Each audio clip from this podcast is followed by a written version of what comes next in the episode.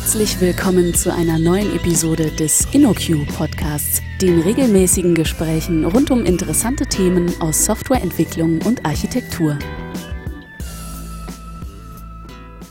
Hallo und herzlich willkommen zu einer neuen Episode des InnoQ Podcasts. Heute mit Frank Hinkel zum Thema Modern Batch. Schräger Titel mal wieder. Frank, stell dich doch bitte kurz vor und erzähl uns, was du bei uns tust.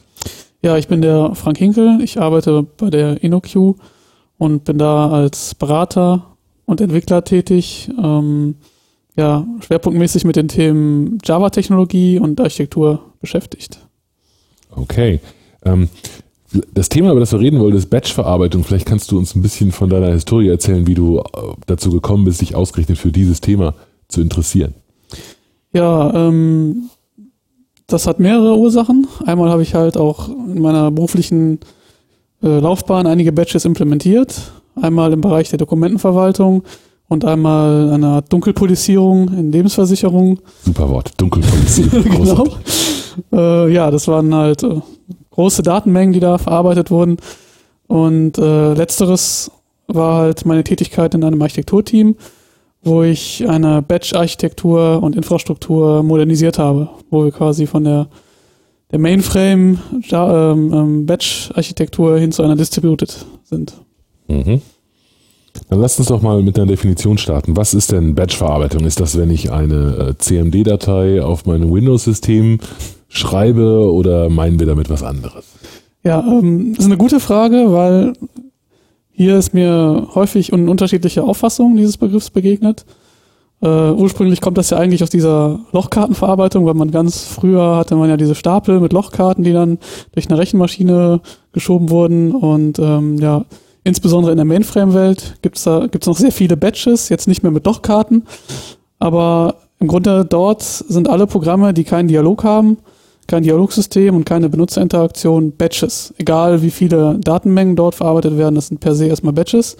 Und ähm, wir aus der Distributed-Welt, wir denken bei einem Batch an riesen Datenmengen und äh, so kleinere Sachen, die jetzt einfach ohne Interaktion laufen, die könnten wir jetzt auch beispielsweise in einem kleinen Quartz-Job oder so schedulen.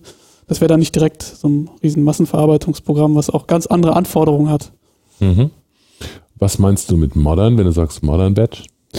Ja, ich meine damit erstmal aktuelle Laufzeitumgebung, wie beispielsweise gängige ähm, Webserver, Einsatz von bekannten Frameworks oder der Java-Technologie beispielsweise. Dann, ähm, ja, dass man weg von diesen Batch-Fenstern kommen will. Das ist so ein, so ein Trend, einer von vielen, die sich im Bereich Batch etablieren. Man hat immer so Batch-Fenster, wo dann die Online-Welt runtergefahren wurde und dann liefen die Batches. Da jetzt auch 24 mal 7 Bereitschaft oder, oder Online-Fähigkeit angestrebt wird, ist das halt dem im Wege. Und ähm, ja, gleichzeitig möchte man weg von großen Transaktionen. Dahin wandelt sich das ganze Verfahren hin zu kleineren Prozessen, zu message-orientierten Batch-Verfahren, die die Frameworks auch unterstützen. Da werden dann große Datenmengen gesplittet, verarbeitet, am Ende wieder zusammengeführt, in kleinen Häppchen verarbeitet, eventuell auch parallel zum Online-Betrieb. Und ja, horizontale Skalierung, Lastverteilung, das ist auch ein Thema in der modernen Batch-Verarbeitung. Mhm. Ja, und die ganzen Themen, die bringen halt neue Herausforderungen mit sich. Also ich kann mir gut vorstellen, dass das einigen Hörern vielleicht gar nicht so bewusst ist. In der klassischen, echten Datenverarbeitung, wo man auch wirklich deutsche Begriffe verwendet, ähm, ist das ein ganz entscheidender Punkt. Also der wesentliche Teil der Daten, die für uns verarbeitet werden, von den Dienstleistern, mit denen wir zu tun haben, von Banken, Versicherungen und äh, von, von Behörden und anderen, der, der, der überwiegende Anteil davon erfolgt tatsächlich immer unter Abhängigkeit von solchen Batch-Prozessen, ne, wo irgendeine Datei gelesen wird und dann wird da zwei Stunden lang gearbeitet und eine neue Datei geschrieben, die dann vielleicht wieder in einen anderen solchen Bachelor hineinläuft. Das ist der absolut übliche Vorgang. Genau, da gibt es dann auch gerade in Großunternehmen tausende von Batchketten, die täglich laufen. Und das ist auch ein ganz wichtiges Asset für die Unternehmen, also fest verdrahtet in deren Geschäftsprozesse. Mhm. Okay. Wenn wir jetzt das vorstellen, also wir haben diese, diese klassische Welt, die, äh, die, die Mainframe-Welt, wo die Verarbeitung auf diese Art und Weise funktioniert. Wir haben dieses ganze moderne Zeug, mit dem wir uns ja normaler, also wir uns normalerweise beschäftigen. Ähm, hat das, hat das Sinn, diese beiden, diese beiden Welten miteinander zu, zu verknüpfen, zu kombinieren oder muss man sich exklusiv für eine entscheiden? Ähm, ja, also gewissermaßen ist man oftmals sogar dazu gezwungen, die zu kombinieren. Weil haben wir ja gerade gesagt, die Unternehmen haben diese riesigen Batch-Netze, die haben da ihre Assets. Und jetzt kommen neue Produkte auf den Markt, neue Standardsoftware, welche einfach nicht auf den klassischen Systemen laufen. die aus Java-Welt beispielsweise sehr leicht zu erreichen sind äh, und deswegen auch eine Integration in diese Technologien brauchen. Hinzu kommt demografische Gründe, also Java-Entwickler kommen frisch von der Uni, mhm. beispielsweise Kobo-Entwickler sind schwerer zu finden. Ähm, dann halt auch gewisse Strategien. Java-Prozessoren sind auf einigen Maschinen günstiger als COBOL-Prozessoren, also da gibt es halt auch Strategien, die einen dazu bewegen, sowas zu tun. Ähm, ja. Ansonsten, es gibt im Grunde verschiedene Ansätze, das zu tun, das zu kombinieren. Mhm. Es gibt einen beispielsweise Quick and Dirty Ansatz, den wir auch mal ausprobiert hatten in der Vergangenheit oder den ich mal ausprobiert hatte. Der war sehr, sehr dirty. ist dirty groß geschrieben. Was man da macht, ist im Grunde auf einem Mainframe eine JVM zu starten pro Batch. Und äh, das birgt natürlich Speicherallokation mit sich. Und das will man als Betriebler auf dem Mainframe nicht sehen, dass ein Entwickler Speicher allokiert. Das, mhm. das wollen die nicht. Das ist sehr problematisch da. Bringt diverse Sicherheitskonzepte durcheinander. Und ähm, das verlangsamt auch die Entwicklungszeit, da ja das Starten einer JVM pro Batchlauf teilweise relativ lange dauern kann. Also wenn ich jetzt einen Batch habe, der zwei Sekunden dauert, das Starten einer JVM dauert 10 oder 15, dann Dauert das Starten einer JVM wirklich 10 oder 15? Und ich hatte einige Okay. Da war das, das hat wirklich dann so lange gedauert. Mhm. Bis das alles hochgefahren war, bis alles allokiert war, der Speicher reserviert. Mhm. Der ganze, also diese Ramp-Up-Phase bis zum Start des Jobs insgesamt, die war relativ lange, ja. Mhm. Okay. Ja, da gibt's halt eine, das ist diese Quick and Dirty Variante, das wo ich sage, die geht relativ schnell. Eine, eine andere Variante, die meiner Meinung nach wesentlich besser ist, ist die Verwendung eines Webservers der beispielsweise auch auf einem virtuellen Unix auf dem Mainframe laufen kann. Also man hat dann so eine Art Distributed auf dem Unix, hm, auf dem ZOS dann. Und äh, ja, da gibt es dann halt Vor- und Nachteile. Äh, ist aus meiner Sicht aber die bessere Variante. Äh, in gewisser Weise ist das so eine Art ähm, sehr, sehr großer Bruder eines vorgestarteten Prozesses auf einem Unix-System. Ne? Wenn ich auf einem Unix-System einen Prozess starten dann will ich nicht bei jedem Aufruf erneut dafür bezahle, dass der Prozess gestartet genau. werden muss. So ähnlich würde ich hier praktisch eine komplette Umgebung, eine komplette Maschine starten, um das Ganze zu machen und dann da reinrufen zu können, anstatt genau. den, diesen Startup-Overhead jedes Mal wieder zu bezahlen. Genau. Okay. Das wäre, also damit meinst du jetzt mit Integration von Batch, äh, von der, von der Distributed und Mainframe-Welt meinst du jetzt vor allem, dass ich sozusagen ähm, Geschäftslogik, die ich mit einer modernen Programmiersprache, in der Regel wird das dann Java sein, ähm, implementiert habe, eben in so eine Batch-Verarbeitung einbetten kann, die ich aber auf dem Mainframe immer noch steuere. Also genau. die, diese ganze Jobkontrolle, das Batch-Netz, das Jobnetz, das da verwaltet wird mit den entsprechenden Tools, die es zum Teil seit, was weiß ich, 35 oder 30 Jahren gibt, wird einfach erweitert um eine Komponente, um einen Batch, der in einer anderen Programmiersprache entwickelt wurde. Richtig. Okay. Und im Batch-Netz selber wäre dann auch so ein Job oder so ein Programm genau wie jedes andere. Also man könnte drei, weiß ich nicht, COBOL-Batches laufen lassen, dann ein Java-Batch auf einem, der dann mhm. tatsächlich auf einem Webserver läuft und dann wieder ein COBOL-Batch. Das könnte man halt miteinander kombinieren an der mhm. Stelle. Mhm. Okay. Gut, was hat das für, für Vor- und Nachteile, wenn man, wenn man das macht? Ja, Vorteile auf einem Webserver das Ganze laufen zu lassen, ist natürlich, dass man nah an der Online-Variante ist. Äh, man kann dort profitieren von den ganzen Konzepten, die dahinter stecken, wie zum Beispiel der Application Lifecycle, Deployment, Release-Verfahren. Das würde man alles mitnehmen. Wenn man diese Quick and Dirty Variante macht, dann muss man sich selber darum kümmern. Da könnte man Dinge wiederverwenden. Dann hat man halt das ganze Programm eines Webservers, was einem zur Verfügung steht, Logging, Monitoring, worauf man zurückgreifen kann.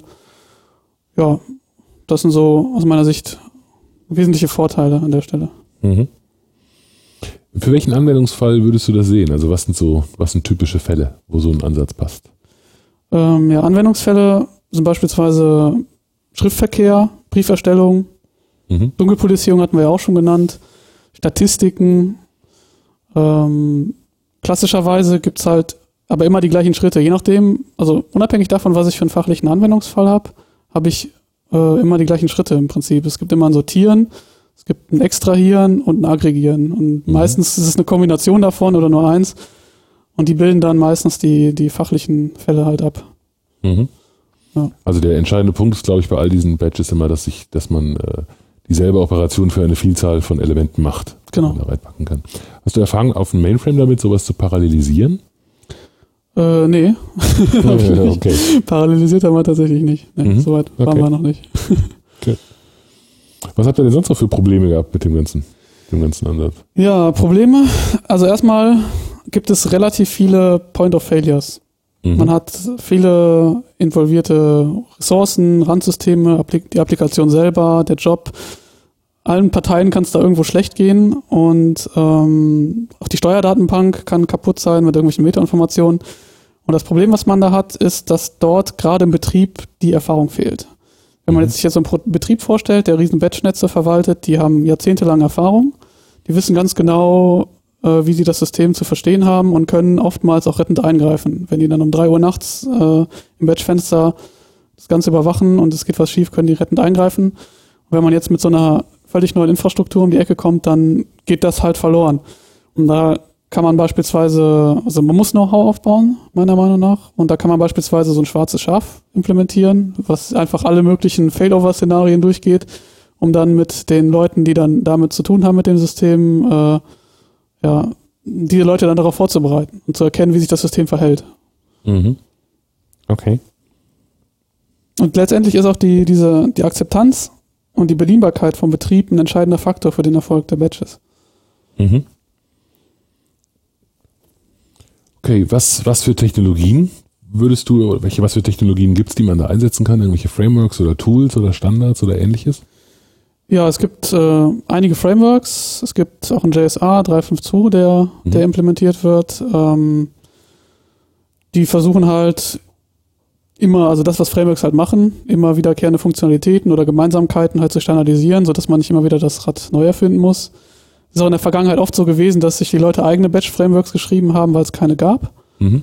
Und äh, ja, dieser JSA und auch bestehende Frameworks, die adressieren, die adressieren Themen wie Checkpoint-Schreibung, Wieder Wiederaufsetzbarkeit, automatisches Aussortieren, Standard-IO-Komponenten werden da vorgegeben und ja, der ganze Ablauf lässt sich halt konfigurieren. Das ist so ein bisschen das Hollywood-Prinzip, was da eingeflossen ist. Man programmiert sein kleines Modul, setzt das irgendwo rein und das wird dann aufgerufen von einer Ablauflogik, die man nicht programmiert hat, sondern eigentlich nur konfiguriert hat. Mhm. Und dieses, äh, dieses Framework außenrum ist natürlich Prinzip oder ist dann aller Wahrscheinlichkeit nach äh, vielleicht nicht natürlich, aber aller Wahrscheinlichkeit nach auf vielen verschiedenen Umgebungen einsetzbar, sodass ich eben dieselbe Geschäftslogik ablaufen lassen kann, egal ob es jetzt auf dem Mainframe läuft, in einer bestimmten Umgebung läuft, ob es auf einem, direkt auf einem Unix-System läuft, ob es auf einem Windows-Rechner oder sonst irgendwo läuft. Das Framework abstrahiert sozusagen die Details dieser Umgebung entsprechend. Ja, klar. Also die Infrastruktur mhm. wird davon vollständig abstrahiert, mhm. richtig. Ähm, ein, ein Teilaspekt, den wir gerade so ein bisschen nebenbei erwähnt, das war wieder aufsetzen. Ähm, wie verhält es, wie, wie verhält sich denn mit, äh, mit Transaktionalität und mit Transaktionen im Batch-Umfeld? Das fand ich immer ein äußerst spannendes ähm, Thema. Ja, ist auch ein spannendes Thema, gerade Transaktionen, auch wieder, wenn man jetzt die beiden Welten miteinander vergleicht. Mhm. Weil wenn man jetzt sich einen klassischen Host-Entwickler anguckt, dann ist für den eine Transaktion keine große Sache. Die ist in einem Fingerschnipp, ist die durch. Mhm. Wenn man jetzt äh, aus der Webentwicklung kommt, dann hat man bei Transaktionen direkt ein bisschen, ja, Angst will ich jetzt nicht sagen, aber man die Alarmglocken schlagen. Mhm.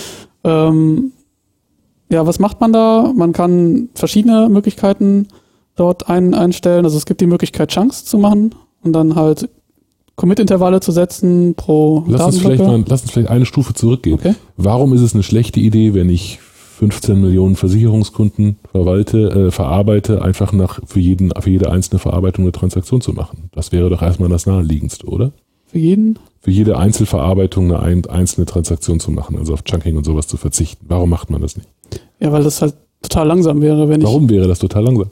Also es ist, es ist vielleicht total okay, offensichtlich, ja. aber warum? Was ist der Grund, aus dem man das nicht tun will? Ja, weil das, ähm, das Schreiben der, an der Stelle der Metainformationen, äh, dass ich jetzt den Monitor oder den, den Log setze auf die Datenbank und den wieder freigabe, total zeitintensiv ist. Wenn mhm. ich 10 Millionen Datensätze habe, und für jeden einzelnen dieser 10 Millionen Datensätze ein Log aufmache und Log wieder schließe, dann würde das total lange dauern. Genau, also es ist wirklich zu schade, dass wir hier kein Video drehen, weil der, dein Gesichtsausdruck, als ich das gerade gefragt habe, wäre wirklich das blanke Entsetzen da wirklich. Ja. okay, also das ist keine gute Idee, 10 nein, Millionen nein. Transaktionen zu machen. Warum ist es denn eine schlechte Idee, eine Transaktion zu machen für die 10 Millionen Kunden? Ja, also man kann ja davon ausgehen, wenn ich jetzt 10 Millionen Datensätze habe, dass einer dabei ist, der nicht korrekt ist. Das ist ja nicht sehr unwahrscheinlich. Wenn ich jetzt nur ganz am Ende die Transaktion schließe, dann würde ein Rollback stattfinden bis zum kompletten Anfang. Ich könnte keine Zwischenschritte ein, äh, keine konsistenten Zwischenschritte einsetzen, wo ich sagen könnte, roll nur ein Stück zurück und setze dann da wieder auf. Andererseits, ein anderer Nachteil ist auch, dass ich halt über den gesamten Zeitraum des Batchlaufs alle Ressourcen, die ich in dem Zusammenhang brauche, geblockt hätte. Mhm. Und damit steigt natürlich auch die Wahrscheinlichkeit eines Deadlocks immens. Mhm. Und es mag natürlich auch sein, also vielleicht ist das jetzt auf dem Mainframe nicht so üblich, aber in, den Umgebungen, die ich so kenne, ist es auch eine ganz schön große Angelegenheit. Man kann also nicht davon ausgehen, dass man die Ressourcen tatsächlich hat, die Genau. Systemressourcen, die man braucht, um so eine Riesentransaktion zu fahren. Genau. Okay, das heißt, der Mittelweg liegt irgendwo dazwischen. Wir müssen in irgendeiner Form segmentieren. Und das ist ein, ein Ding, das ist das, was du mit Chunking meintest, was die Batch Frameworks sozusagen Genau. mitliefern. Das ist auch der, das ist so, sozusagen die technische Variante, diese Transaktionsproblematik zu lösen. Mhm. Es gibt auch andere Varianten, wo man sich sagt, äh, man macht eine fachliche Transaktion.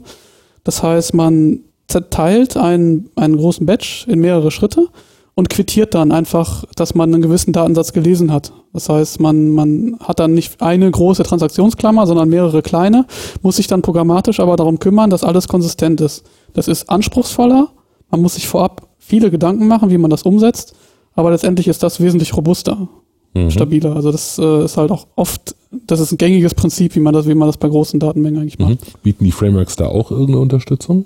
Die Frameworks, die du kennst? Ähm, das Zerlegen von fachlichen in fachliche Transaktionen, da kann man halt Chunks, Steps und so weiter verwenden. Also da kann man halt ein bisschen das Ganze zerlegen, das bisschen granularer machen, aber ähm, die Frameworks gehen eher in die Richtung, dass sie technisch unterstützen. Mhm.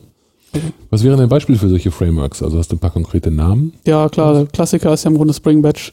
Mhm. Ähm, da Spring Batch ist ja mehr oder weniger auch die Vorlage für die JSA-Spezifikation und ich denke auch das meistverwendete Batch-Framework im Mhm. Java-Umfeld. Mhm. Okay.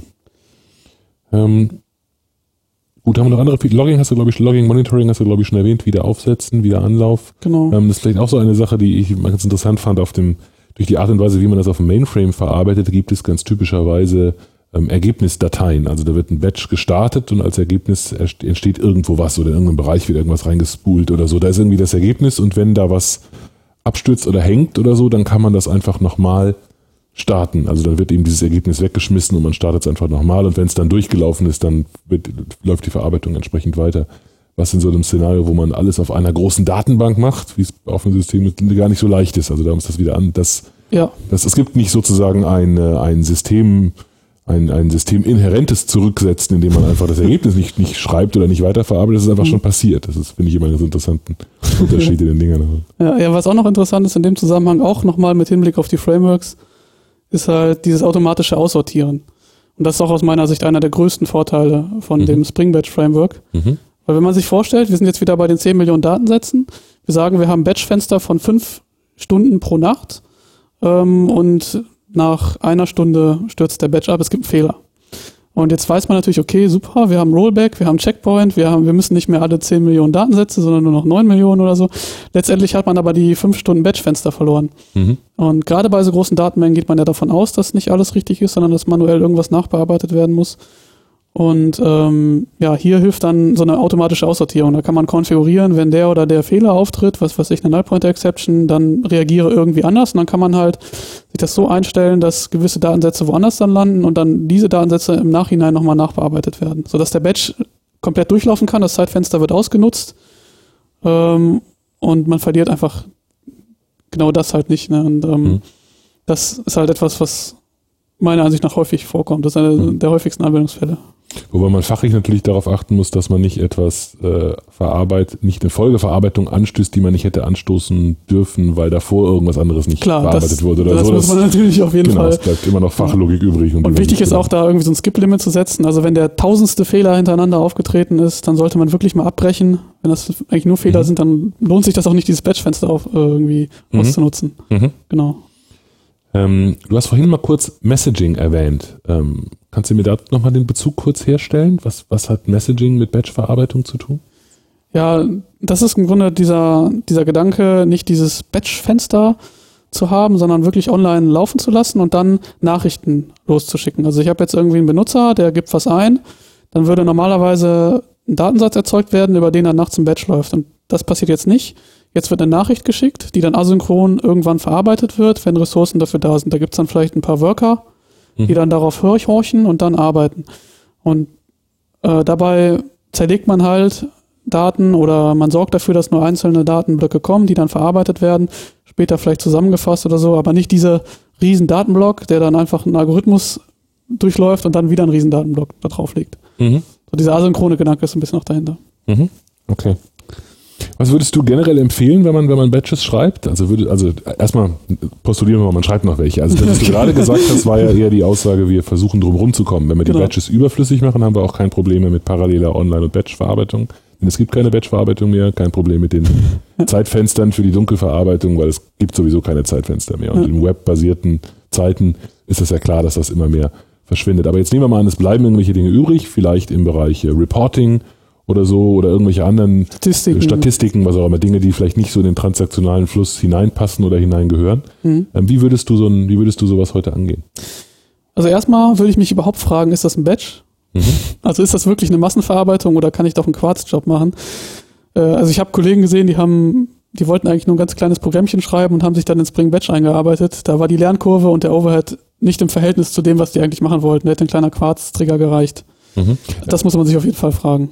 Okay. Lass mich da aber noch mal kurz einhaken. Okay. Was genau ist der Unterschied in der Qualität? Also mit dem kleinen Quarzträger, das spielt für dich in der gleichen, in der gleichen Liga wie ein Cronjob oder so. Ja, da stoße ich einfach irgendwas an, Ja, aber genau. dieses Programm, das ich da anstoße, in sich selbst ist einfach nur ein Programm. Da ist vielleicht eine Vorschleife drumherum, die 100.000 Dinge verarbeitet, aber ich brauche da kein dickes Framework oder irgendwelche Bibliotheken. Ist es das, was du meinst? Genau. Okay, verstanden. Gut, also erste Sache, erstmal sicherstellen, ob wir überhaupt ein Problem haben, dass es wert ist, auf so eine Art und Weise gelöst zu werden. Ja. Okay. So, dann, dann würde ich halt darauf achten, dass ich Komponenten, die ich im Online-Bereich entwickelt habe, nicht unreflektiert im Batch-Bereich wiederverwende. Mhm. Klar tendiert man immer dazu, wiederzuverwenden, gerade wir in der Java-Welt, wir wollen ja sowieso alles wiederverwenden. Und da sollte man darauf achten, dass man das nicht unreflektiert tut, weil Online-Komponenten erfahrungsgemäß nicht immer so stark performance-optimiert sind wie Batch-Komponenten. Mhm. Und außerdem auch oft unerwünschte Abhängigkeiten haben, dadurch vielleicht auch größeren Footprint und so weiter, also der ganze Rattenschwarz, den das nach sich zieht. Und da sollte man schon sich genau angucken, was man da wieder verwendet. Ein weiterer Tipp, der damit auch verbunden ist, ist halt, dass ich in dem Moment, wo ich entwickle, beispielsweise eine Online-Anwendung, dass ich dann schon im Hinterkopf habe, Moment mal, ich könnte oder ich muss wahrscheinlich irgendwann ein Batch machen. Das heißt, ich kann gewisse Komponenten so schneiden, dass ich keine Abhängigkeiten habe, die ich nicht haben möchte. Mhm. Das ist auch ein wichtiger Punkt. Und ansonsten, klar, ich sollte I.O., also ich sollte Ressourcen dort verarbeiten, wo ich sie lese und schreibe und nicht großartig hin und her kopieren, weil I.O. immer ein wichtiger Kostenfaktor ist im Batch. Und ansonsten der größte Flaschenhals oder auch immer der größte Hebel ist auch immer ein Datenbankstatement oder eine Datenbanktabelle, das Design einer Datenbanktabelle. Da scheitern viele, viele Jobs dran und da sollte man mit Kollegen mal drüber sprechen oder vielleicht, wenn man Datenbankexperten im Zugriff hat, auch mal die drüber gucken lassen. Da ist immer viel Optimierungspotenzial verborgen. Mhm. Okay. Jetzt äh, ohne Kundennamen zu nennen oder oder genau ohne, ohne Kundennamen zu nennen vielleicht ganz allgemein die Frage. Also du hast ja jetzt äh, ganz klar sowas in dem Main, mit einem Mainframe-Hintergrund gemacht. Ähm, ich, ich weiß, dass ähm, also auch wenn wir sonst manchmal in unseren Podcasts darüber reden, dass wir Java in Frage stellen, weil wir viel modernere Dinge gerne benutzen wollen, gibt es genügend Versicherungen, Banken, die für die Java was unglaublich Modernes ist und das absolut in Frage gestellt wird. Insbesondere kenne ich die Frage ähm, oder die, die, die, die starken Zweifel daran, ob man mit Java überhaupt so eine Batch-Verarbeitung vernünftig und performant hinbekommen kann. Kannst du dazu was sagen? Also hast du da Also wir, ich habe eine Fakten? Erfahrung, eine Erfahrung habe ich sogar gemacht. Ähm, und zwar, wir hatten einen, einen COBOL-Job, der lief, ich glaube, drei Stunden. Der lief in Java und im Java-Programm, Java-Batch dann letztendlich, was waren das, 20 Minuten. Mhm. Das hing vor allen Dingen damit zusammen, dass der COBOL-Job gar nicht so performant programmiert war. Der war irgendwie programmiert. Mhm. Man hatte sich da gar nicht so viel Gedanken gemacht. Man hat ihn einfach programmiert und hat gesagt, zwei Stunden, naja, ist okay. Und äh, im Java-Bereich hat man sich von vornherein rein da Gedanken gemacht, weil man genau auch diese Befürchtung hatte, dass es total langsam ist und dann war das letztendlich dann wirklich schnell. Ansonsten kann man sagen, dass, klar, Java ist halt ein Speicherfresser, was auf dem Mainframe oft nicht so gerne gesehen ist, aber auch durch die Just-in-Time-Compiler-Optimierung äh, kann ein Batch auch meiner Erfahrung nach schnell laufen. Also das ist halt, das ist jetzt nicht äh, meine Beobachtung kein, kein Totschlagargument an der Stelle, dass der Mhm. irgendwie langsamer ist oder so. Mhm.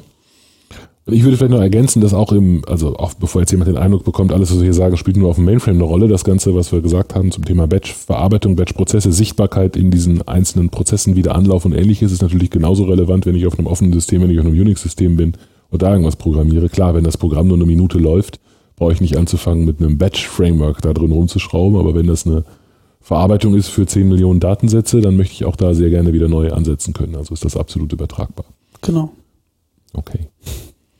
Gut, hast du noch berühmte letzte Worte? Spring Batch hast du schon erwähnt als ein Ding. Was für einen Status hat der, hat der JSA? Das frage ich nochmal kurz neugierigerweise. Gibt es da schon was? Oder Ich, ist der ist in der Implementierung, soweit ich weiß. Gibt es da eine Ref Referenzimplementierung oder sowas? Ähm, Das finden wir das mal weiß ich raus. Packen wir in die wir Shownotes unten mit rein. Alles klar. Ähm, wenn man sich ähm, in diese Thematik einarbeiten will, Spring Batch ähm, Dokumentation als Startpunkt taugt aus deiner Sicht? Das ist aus meiner Sicht sowieso die beste Dokumentation momentan. Ähm, der JSR selber, ich, wo ich noch reingeguckt habe, da waren auch die Bilder noch von Spring Batch. Also die haben, die Spec-Leader haben viel kopiert aus dem, ähm, aus dem Spring, aus der Mhm. Spring-Dokumentation auch die Bilder. Also das ist, äh, deswegen denke ich, dass die Referenzimplementierung, wenn es die schon gibt, auch da sehr nah dran ist. Mhm. Alles klar. Gut, sonst noch letzte Worte? Äh, nein, eigentlich vielen Okay. Dank für das Interview. Ja, dann lassen wir es kurz und knapp dabei. Vielen Dank, Frank. Bis Ja. zum nächsten Mal. Ja, tschüss. Vielen Dank für das Herunterladen und Anhören des InnoQ Podcasts. Mehr Episoden und weitere Informationen finden Sie unter innoq.com/podcast. Wir freuen uns über Feedback, sei es Kritik, Lob oder Vorschläge für zukünftige Episoden, per E-Mail an podcast@innoq.com oder als Kommentar auf der Website.